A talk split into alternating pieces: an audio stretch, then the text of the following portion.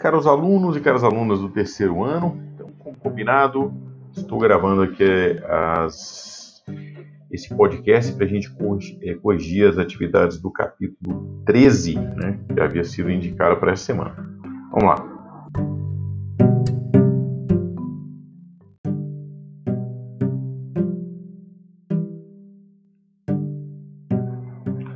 Caros alunos e caras alunas do terceiro ano, então, como combinado, estou gravando aqui as, esse podcast para a gente é, corrigir as atividades do capítulo 13, né, que havia sido indicado para essa semana. Vamos lá.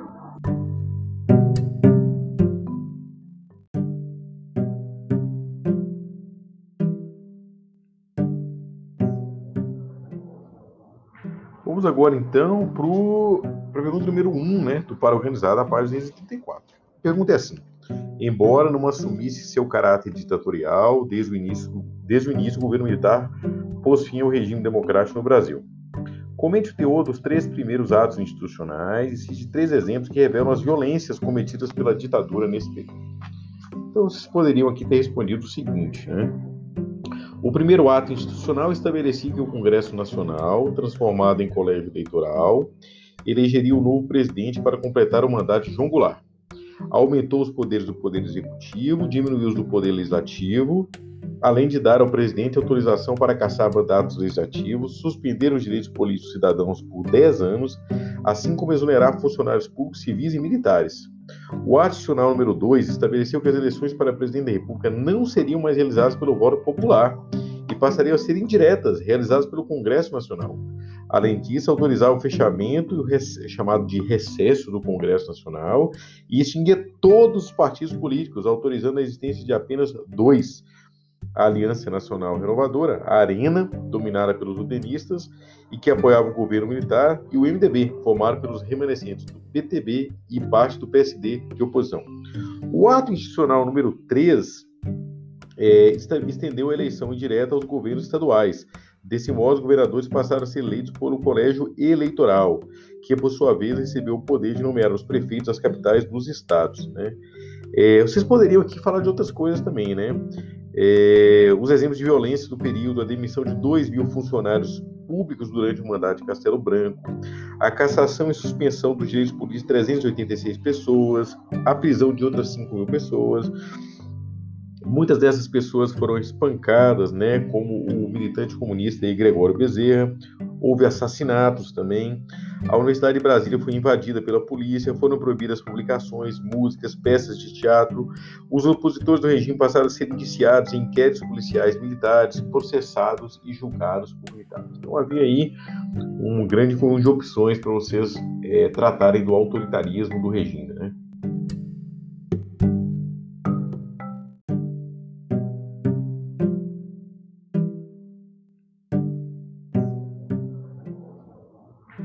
Vamos agora então para a pergunta número 1, né, do Para Organizar, da página 34. A pergunta é assim: Embora não assumisse seu caráter ditatorial, desde o início, desde o, início o governo militar pôs fim ao regime democrático no Brasil.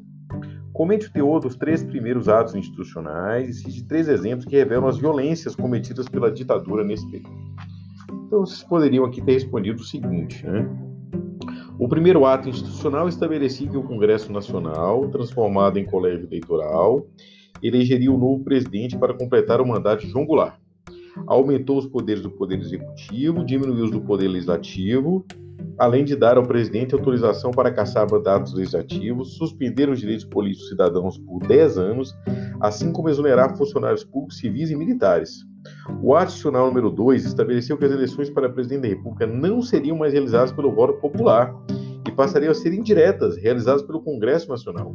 Além disso, autorizar o fechamento chamado de recesso do Congresso Nacional e extinguir todos os partidos políticos, autorizando a existência de apenas dois: a Aliança Nacional Renovadora, a Arena, dominada pelos udenistas e que apoiava o governo militar, e o MDB, formado pelos remanescentes do PTB e parte do PSD de oposição.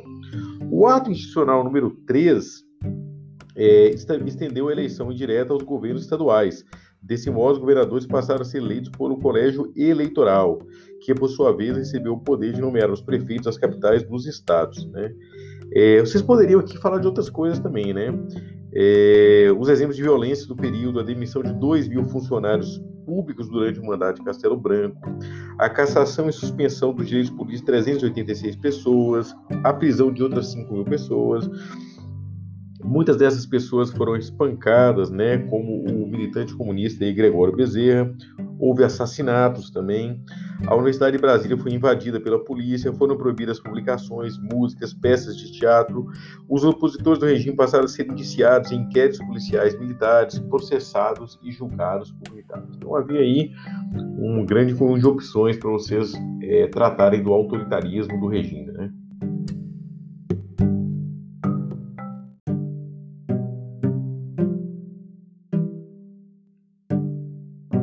Questão 3 é, avalia o grande crescimento ocorrido no Brasil durante a ditadura militar, conhecido como o milagre brasileiro. Então, vamos lá.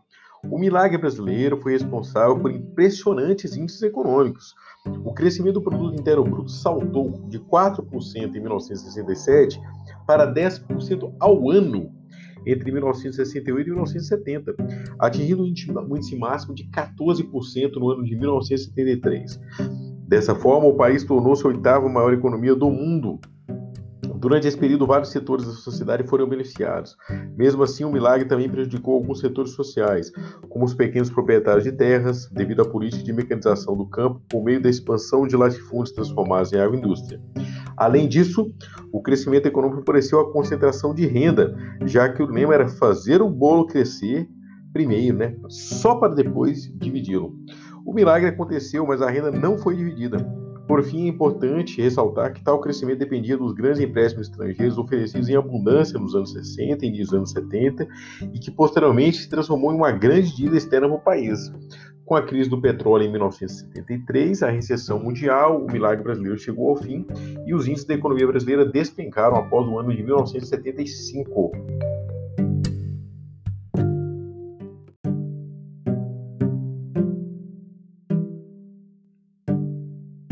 Questão 4, né? Explica os motivos para o fracasso da luta armada durante a ditadura. Entre os motivos está a, imensa, a intensa repressão aos movimentos de guerrilha promovida pelo regime militar. Calcula-se que 386 das 800 pessoas que se engajaram na luta armada foram mortas ou desapareceram. Mas o motivo principal para o fracasso foi o isolamento dessas organizações com relação à sociedade.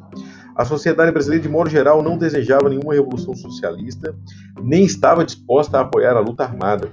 Os trabalhadores não se entusiasmaram com as ações revolucionárias. Pode dizer que a maioria dos brasileiros não entendia o que estava acontecendo e apenas tomava conhecimento dos embates entre guerrilheiros e policiais em silêncio. Sem apoio social, os movimentos revolucionários ficaram isolados. Né?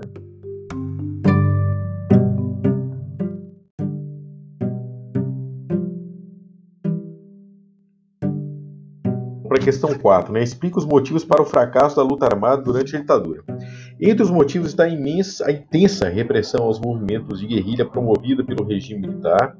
Calcula-se que 386 das 800 pessoas que se engajaram na luta armada foram mortas ou desapareceram.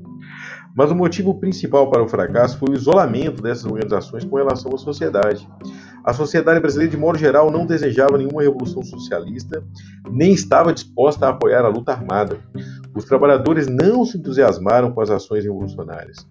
Pode dizer que a maioria dos brasileiros não entendia o que estava acontecendo e apenas tomava conhecimento dos embates entre guerrilheiros e policiais em silêncio. Sem apoio social, os movimentos revolucionários ficaram isolados. Né?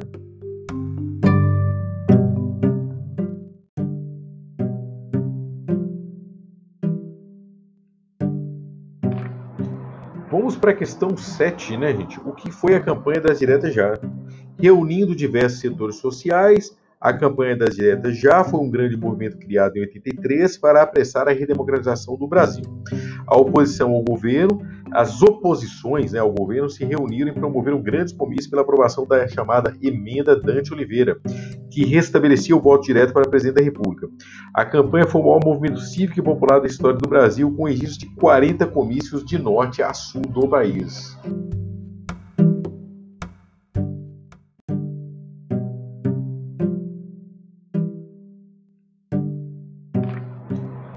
Para a questão 7, né, gente? O que foi a campanha das diretas já?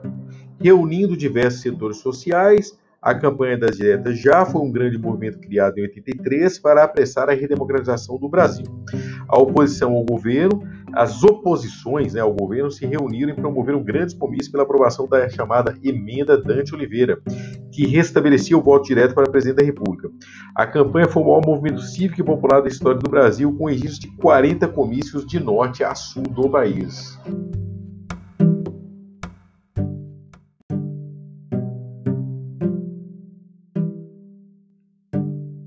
E finalmente, fechando para organizar, gente, questão 8. Como José Sarney alcançou a presidência da República? José Sarney, presidente do PDS, a antiga Arena, partido que apoiava o regime militar, liderou a dissidência ao final da ditadura. Com o PMDB, formou uma ampla, uma chapa chamada de Aliança Democrata para disputar o colégio eleitoral, a presidência da República. O candidato a presidente era Tancredo Neves, do PMDB, e José Sarney era seu vice, eles foram vitoriosos no colégio eleitoral, mas na véspera da posse, Tancredo adoeceu gravemente, falecendo dias depois. Dessa maneira, Sarney se tornou presidente.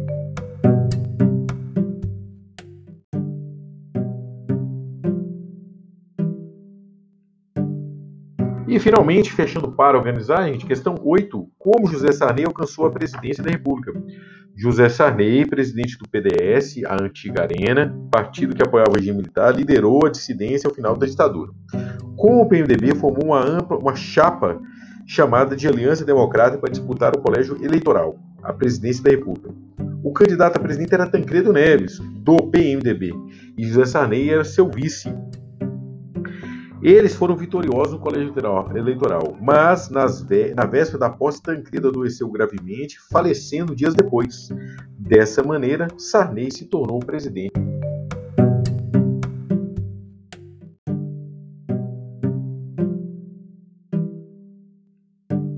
Vamos lá agora para a questão da página 233, hein, gente? É que é uma questão aqui sobre o AI-5, né? Isso com uma, uma, uma charge do Ziraldo, né? Considerando que o AI-5 suspendeu as garantias constitucionais e tornou nulos os direitos civis, interprete um diálogo entre as cobras e o elefante. Gente, vocês deveriam dizer aqui o seguinte, né? Com as cinco, os agentes da repressão política estavam livres para prender, torturar e assassinar, sem distinção, fossem elas cobras ou elefantes. Nessa situação, né, de autoritarismo político, os elefantes teriam que explicar que não eram cobras.